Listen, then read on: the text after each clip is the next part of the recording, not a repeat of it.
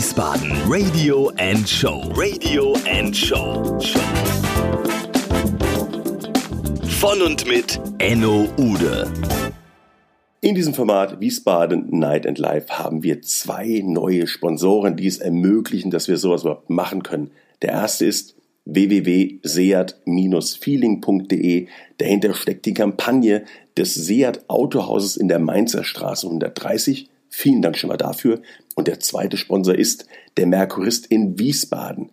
www.merkurist.de. Deine Nachrichten, deine Stadt.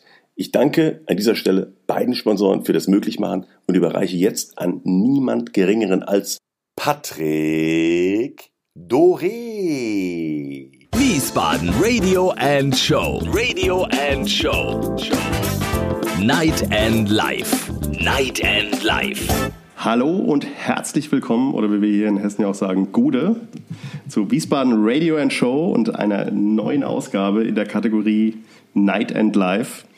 Und heute haben wir zu Gast einen Künstler, DJ, Produzenten und auch einen langjährigen Freund, nämlich den Rolf Elmer, oder besser bekannt als Jam. Hallo Rolf, ich grüße dich. Gude. Sehr schön. Mein Lieber, freut mich sehr, dass du hier bist. Wir kennen uns ja auch schon einige Jahre. Ähm, fangen wir mal ganz aktuell an. Ostern steht vor der Tür. Was sind deine Pläne? Hast du am Wochenende einen Gig oder ist mehr so Familie und ein bisschen? Auf jeden? Fall Familie. Auf jeden Fall Familie diesmal. Ähm, keine Gigs, weil ähm, man muss immer eine gute Balance finden zwischen Familie und den Gigs und äh, also Familie und Arbeit, weil sonst äh, irgendwann mal, wenn du nur noch arbeitest und als DJ muss man ja immer dummerweise dann arbeiten, wenn die anderen frei haben, dann wird das irgendwann mal ähm, ja ein bisschen eng oder so. Dann äh, gibt es irgendwann mal die Revolution zu Hause und das muss man dann irgendwann mal vermeiden zu versuchen. ich kenne ja auch deine Frau ganz gut und ich weiß, da könnte es auch mal Ärger geben, ne? Da kann es auch mal Ärger geben, ja. Mein Lieber, ähm, viele kennen dich natürlich unter dem Begriff Jam and Spoon. Ja? Du bist ein Teil Ja. dieses, äh, dieses Duos. Und erzähl doch einfach mal ein bisschen was. Äh, wie kamst du dazu, Musik zu machen? Hast du eine klassische Musikausbildung oder war das mehr so ein Zufall, wie das ja bei einigen auch ist? Ähm, einfach mal so zwei, drei Sätze aus deinem Leben, wie du zum Produzieren und zur Musik gekommen bist. Ja, also ähm, das ist natürlich auch immer ein bisschen Zufall, aber bei uns war das immer so, bei uns wurde damals der, bei der Familie nachmittags immer Musik gehört. Ja, also das, das kennt man, glaube ich, heute gar nicht mehr. Wurde, hat die Familie tatsächlich irgendwie auf so einem Sofa gesessen und äh, Papa hat irgendwelche Sachen aufgena- aufgelegt, ja, irgendwelche Bach-Oratorien und dann saßen wir alle da und haben gelauscht. Und äh, eigentlich bin ich so immer mehr mit Musik in Berührung gekommen, also intensiv in Berührung gekommen. Und äh, später war es dann kein Bach-Oratorium mehr, sondern war es dann Jimi Hendrix. Der hat mich wirklich zur Musik gebracht, das muss ich wirklich sagen. Also das hat mich so fasziniert, dieser Sound und so. Und ähm, ich wollte unbedingt Gitarre spielen. Und dann hat es mit der Gitarre angefangen. Aber nicht mit der E-Gitarre, sondern mit der klassischen Gitarre. Das war auch so ein Trick meines Vaters. Der hat nämlich gesagt, du musst erst klassische Gitarre spielen. Das hat der Hendrix auch gelernt. war natürlich glatt gelogen, aber ich habe es damals geglaubt. Und so war ich dann erstmal klassischer Gitarrist und habe auch klassische Musik studiert. Aber ich habe irgendwie in der klassischen Musik für mich keine Zukunft gesehen. Ich wollte irgendwie... Ähm, reich, schön berühmt sein und habe dann irgendwie angefangen, mir Synthesizer zu kaufen und so weiter und äh, habe dann angefangen zu produzieren. Habe dann DJs kennengelernt, die haben gesagt, hier, du hast doch den ganzen Kram. Äh, ich weiß, was auf dem Dancefloor läuft. Du hast die Geräte, lass uns ein Team sein. Und das haben wir dann gemacht. An dieser Stelle sei erwähnt, es gibt, äh, wenn man, ich weiß jetzt nicht mehr genau, welche Begriffe man googelt, aber es gibt ein ganz tolles Video auf YouTube noch von dir, wie du auf Englisch dein Studio erklärst. Ach so, stimmt, da war mal so eine Sendung. Ich weiß nicht, das, äh, die waren auch, glaube ich, da bei Snap und bei Westbam und so. Genau. Und äh, ja, das ging darum, wie wird elektronische Musik gemacht. Und dann habe ich das halt versucht, so ein bisschen zu erklären. Das ist ziemlich witzig, glaube ich. Legendär. Ja, Ja, ja vor allen Dingen meine Frise, das ist das Allerbeste war an der ganzen Sendung. Das ist wohl wahr. ähm, mal so ganz äh, ab von der Musik, äh, gibt es so eine, so eine Leidenschaft nebenbei, so ein Hobby, was, so- was dich... Auf jeden äh, Fall. Was dich jetzt, äh, sage ich mal, dann auch das Ganze so ein bisschen wieder vergessen lässt, wo du den Abstand zu gewinnst. Ja, das ist die Fliegerei. Ich habe einen Privatpilotenschein und ab und zu äh, knatter ich mal so ein bisschen durch die Gegend. Und das Gute daran ist, dass man wirklich sich extrem aufs Fliegen konzentrieren muss. und ähm, an nichts anderes mehr denkt. Und äh, so wird dann irgendwie der Kopf ein bisschen durchgespült. Das ist ganz gut. Oder ich verbringe einfach ein bisschen Zeit mit meiner Tochter. Das ist also auch extrem angenehm, extrem wohltuend, mal ganz was anderes ähm, um sich herum zu haben als äh, Synthes, Plugins und irgendwelche äh, MP3s oder nee, MP3s spiele ich ja nicht, äh, IEFs oder WAVs oder so. legt sie auch schon auf? Hast du ihr so ein bisschen die Technik beigebracht? Mm, sie legt auch auf, ab und zu mal, ja. Also dann werde ich auch weggedrückt, dann mal von den Decks, ja. Und dann ähm, ähm, übernimmt sie mal kurz irgendwie und dreht an den Dingern und fängt so ein bisschen an zu grooven und na, aber nach zehn Minuten meistens hat sie dann genug. Aber sie ist musikalisch schon auf dem richtigen Weg. Also Viervierteltakt vorwärts. Musikalisch auf dem richtigen Weg. Also sie steht gerade auf, glaube ich, auf Justin Bieber oder sowas. okay, an der Stelle machen wir jetzt weiter mit ähm, elektronischer Musik. ähm, mir ist aufgefallen und ich glaube, das ist ja so ein bisschen ähm, auch etwas, äh, wo du momentan ähm, mit Sicherheit gut von profitierst, ist, dass dieser Trend zu den, zu den, ich will jetzt gar nicht mal sagen 90ern, aber zu der, zu der Musik, die so in den letzten 10 bis 20 Jahren aktuell war, wieder zurückkommt. Also du hast, äh, du, du bist gut gebucht, sowohl auf Classics-Veranstaltungen, wie aber auch auf, auf, auf, auf zeitgemäßer Musik, du bist momentan viel im Ausland unterwegs. Mhm. Ähm, ja, also, du, siehst du da so einen Trend wieder und wenn ja, warum ist der so? Haben wir aktuell musikalisch im elektronischen Bereich nichts zu bieten, dass wir wieder uns bei der Vergangenheit bedienen müssen? Ja, also das würde ich jetzt nicht so sagen. Äh, zumindest sehe ich es nicht so.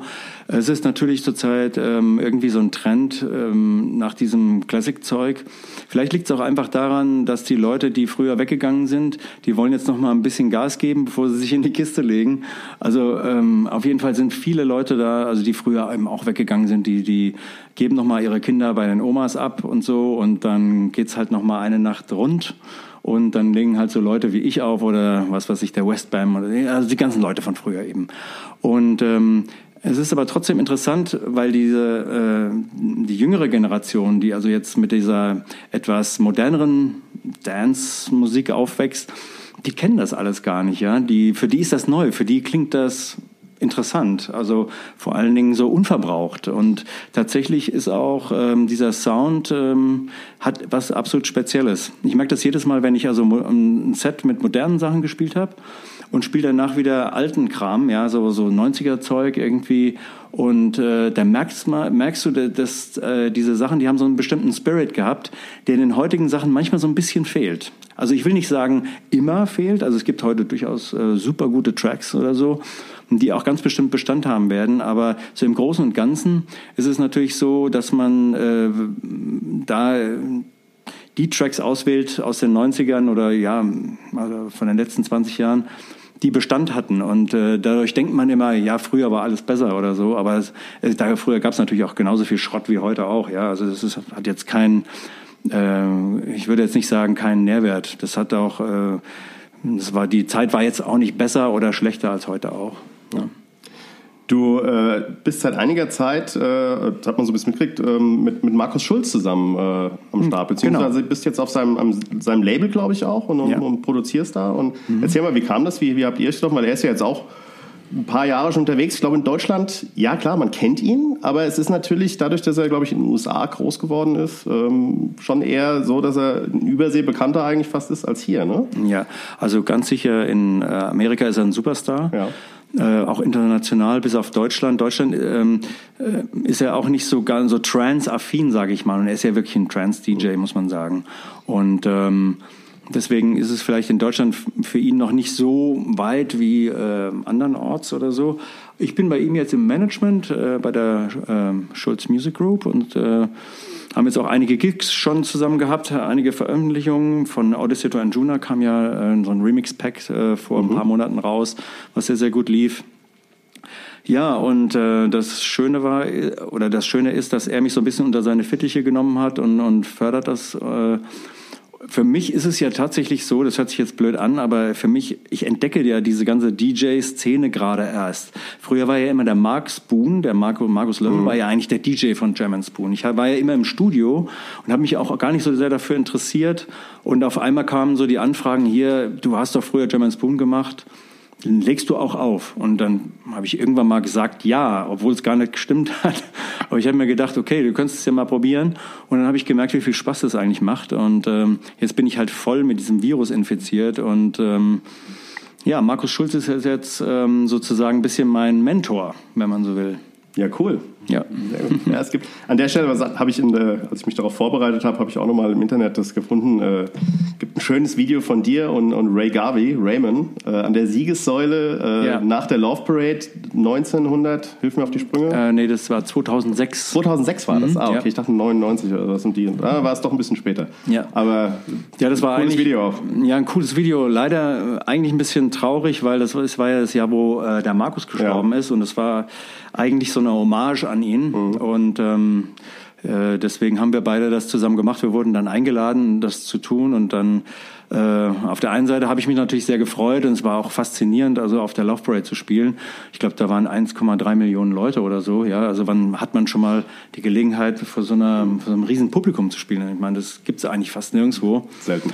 Und ähm, auf der anderen Seite war es halt dieser traurige Anlass. Also eigentlich hätte der Markus dahin gehört, anstatt ich, aber jetzt war es nun mal so. Aber stimmt, das war dieses Video ähm, gibt es auf YouTube, das sollte man sich mal anschauen, das macht Spaß. das macht wirklich Spaß, das stimmt. Ähm, aktuell, was, was gibt es? An welchen Produktionen bist du dran? Kannst du was verraten? Darfst ja, ich, du was verraten? Ach klar, kann ich verraten. Also, also auf jeden Fall sehr weit bin ich gerade äh, bei einer, mit einer Kooperation mit ähm, mit, mit, mit, mit, mit Paul Aukenfold und äh, den kenne ich auch schon seit den frühen 90ern.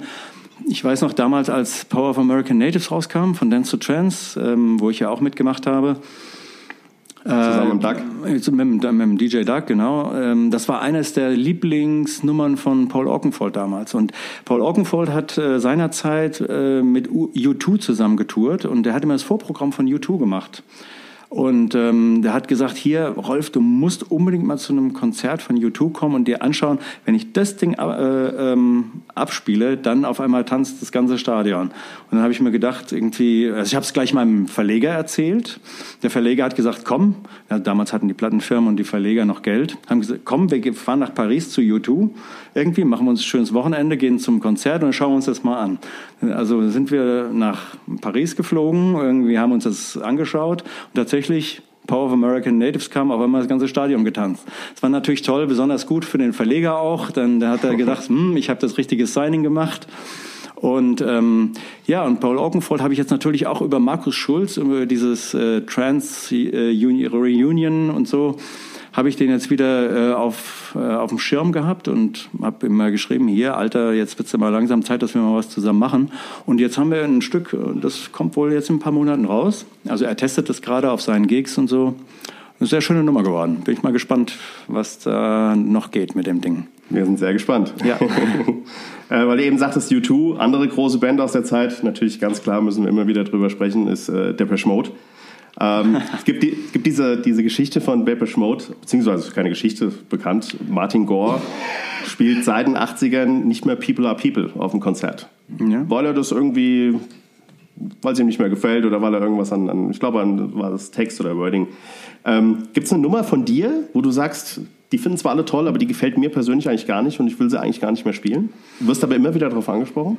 Mm, also was manchmal ein bisschen schwierig ist zu spielen, ist Right in the Night. Also weil ich spiele ja schon einen relativ ravigen Sound und wenn du dann auf einmal Right in the Night spielst, dann kommt das schon so ein bisschen komisch dann. Es ist einfach ein bisschen zu süß, die Nummer, ja. Mhm. Aber ich, hab, ich kann mich an einen Gig erinnern in Belfast in Nordirland. Ähm, da kam so der... Ähm, einer der lokalen DJs, der kam zu mir und der hat zu mir gesagt, du musst Ride in the Night spielen. Und ich so, was? Nee, es passt nicht. Doch, du musst Ride in the Night spielen. Auf jeden Fall musst du das spielen. Und da habe ich mir gedacht, na oh Gott, wo, wo, wo baue ich das ein? Und da habe ich mir gedacht, okay, am Schluss, wenn, alle, wenn alles egal ist, dann spiele ich Ride in the Night, ja. Und dann, ähm, der Gig lief, lief dann auch so ganz gut und die Leute sind schön abgefahren und so. Und dann habe ich auf einmal Ride in the Night abgefeuert und dann ist auf einmal dieser verdammte Puff auseinandergeflogen. Ja, also das war wirklich, als hätten die Leute nur noch drauf gewartet. Und das ist halt so mit diesen Stücken, die man dann nicht so gerne spielen will oder mit den Tracks. Ähm, Wenn es dann doch machst oder so, die Leute sind so dankbar, sind so happy. Und darum geht's ja eigentlich. Deswegen sind wir ja DJs und so, damit die Leute happy sind. Ne? Ich muss nochmal auf der Mode zurückkommen. Da gibt es doch meines Erachtens so eine Sache mit, mit, mit Fletch, Dave und einem Tischfußball. Erinnerst du dich? Genau, ja. Ähm, Mannheim. Konzert in Mannheim. Genau. Ähm, ich war so neidisch. Wir waren zusammen Ja? da, aber ich durfte nicht mit hinter. Ja, also Martin Gore ähm, war, kam dann irgendwann mal und dann haben die irgendwie zusammen Tischfußball, Tischfußball gespielt. Ich war nicht dabei, also ich stand dabei, aber ich habe nicht mitgespielt. Aber Martin Gore ist ja so ein eigentlich so ein ganz ähm, relativ schüchterner, relativ ruhiger, netter Zeitgenosse. So mit dem kann man auch so ganz locker ein Bierchen trinken gehen, glaube ich. Aber beim Fußball ist er dann Feuer und Flamme. Ich weiß es gar nicht mehr genau. Ich bin da auch so, da habe ich da ein bisschen im Hintergrund gehalten, habe mir so die Szene von außen etwas angeguckt. Aber meine Freundin war auf jeden Fall Feuer und Flamme, also meine jetzige Frau. Die erzählt auch heute noch davon. Genau. Ähm, gehen wir nochmal auf das Thema äh, Produktionen ein. Wer ist denn jemand, ähm, mit dem du noch nicht produziert hast, aber den, dem du unbedingt mal produzieren möchtest? Oder, oder wen würdest du gerne mal remixen? Auch da gibt es etliche. Also ich weiß jetzt gar nicht, wo ich anfangen soll. Also es gibt natürlich ganz viele hervorragende Produzenten, Künstler, die ich gut finde. Aus welchem Bereich meinst du jetzt? Also eher so die Künstler oder, oder ein, ein DJ als Kooperation oder? Gerne aus dem, äh, gerne auch, wie gesagt, du hast ja, bist ja, kommst ja aus dem Gitarrenbereich, auch gerne auch irgendwie von eher was, was, was Rockiges oder muss jetzt gar nicht ein DJ oder, oder aus, aus, Okay. der, aus der Techno-Szene sein. Also ich, ich hatte eigentlich immer mal davon geträumt, mal irgendein ganz tolles Stück für akustische Gitarre und äh, für die Sade zu schreiben. Also Sade fand ich immer so als äh, Interpretin auch faszinierend und Geile die hat, Stimme. hat eine, einfach eine tolle Stimme und ähm, ich hatte da immer sowas im Sinn, ähm, aber ich glaube, die macht gar nichts mehr oder aber nein, stimmt gar nicht. Ich habe davon gehört, dass bald irgendwie, dass es bald ein neues Album gibt oder so. Wir sind Also, gespannt. Ja, wir sind gespannt, ja. Auf jeden Fall ist das Stück von mir, was ich im Kopf habe, nicht dabei. Das ist immer noch in meinem Kopf.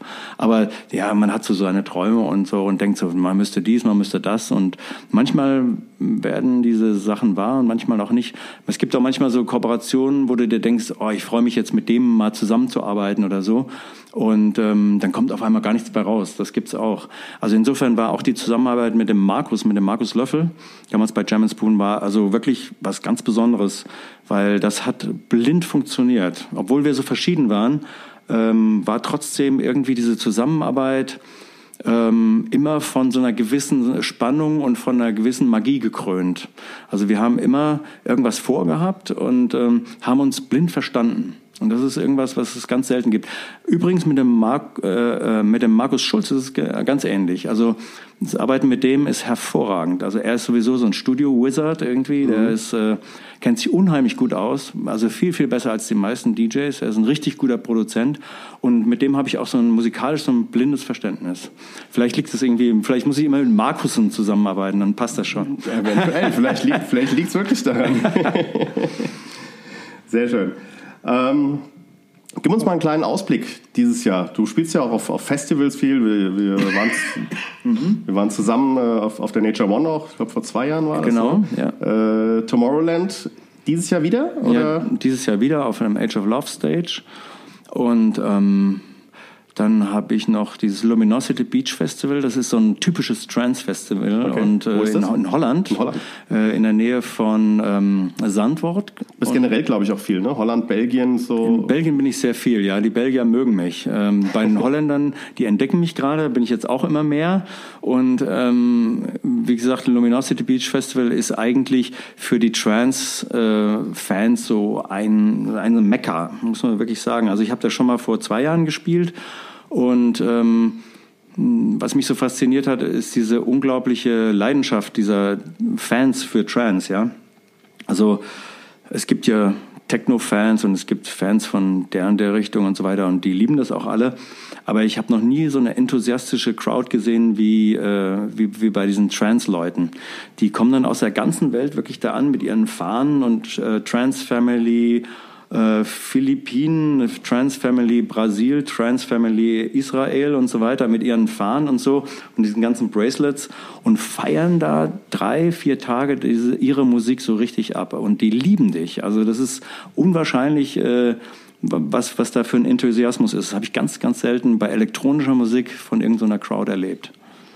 Ja, ich glaube, das ist generell weltweit. Äh, das, das unterschätzt man so ein bisschen in Deutschland, wie, wie sehr Trance weltweit eigentlich ja. in der elektronischen Musik äh, verbreitet ist. Ich glaube, Südamerika mhm. ist, glaube ich, äh, ist, ist glaube ich, auch da äh, sehr gut. Hast du da auch ja, ja. gespielt schon? Nein, habe ich noch nicht gespielt. Nee. Ich hoffe, dass ich da irgendwann auch nochmal die Gelegenheit habe. Aber auch so in Asien und so weiter, Trance ist da ganz fett. Also die Leute sind da irgendwie, äh, ja, bis auf Deutschland. In Deutschland funktioniert es nicht mehr so gut. Okay. Mein lieber Wolf, wir kommen so langsam zum Ende. Kein es Problem. Es gibt immer zum Ende hin eine Sparte, die ist ähm, berühmt, berüchtigt. Okay. Und von denjenigen, die interviewt werden, ähm, nicht unbedingt geliebt. Die heißt Quick and Dirty. Das heißt, Quick du kriegst von mir ganz kurze, prägnante Fragen. Okay. Du musst ganz schnell. Oh, bei sowas bin ich immer richtig antworten. scheiße. Okay, alles klar, leg los. Also, denk kurz drüber nach. Ähm, drei Musikstücke, die dich beeinflusst haben. Voodoo Child von Tangerine Dream, ähm, Rubicon und ähm, der Ring des Nibelungen von Richard Wagner. Ohne diese drei Dinge gehe ich nie aus dem Haus. Handy, leider Gottes, Schlüssel und äh, ja, Musik im Handy. Die beste Frankfurter grüne Soße gibt's wo? Oh, das ist wirklich eine gute Frage. Ich glaube im gemalten Haus. Mit Frankfurt verbindet mich was? Appleboy. Und zum Abschluss, eine Schwäche habe ich für. Für, ähm, eine Schwäche habe ich für, oh, jetzt gehen mir da 100.000 Frauen gerade durch den Kopf und ich kann mich nicht entscheiden, welche. eine Schwäche habe ich für Süßigkeiten. Mein lieber Rolf, ich danke dir vielmals, dass du dir die Zeit genommen hast. Äh, ich glaube, wir haben, äh, wir haben viel über dich erfahren heute. Schön. Und äh, vielen, vielen Dank, dass du hier warst. Gerne. Hat sehr Spaß gemacht und ja. So soll es sein. Schöne Ostern. Danke dir, Patrick. Das war Wiesbaden Radio and Show. Radio and Show. Night and Life. Night and Life.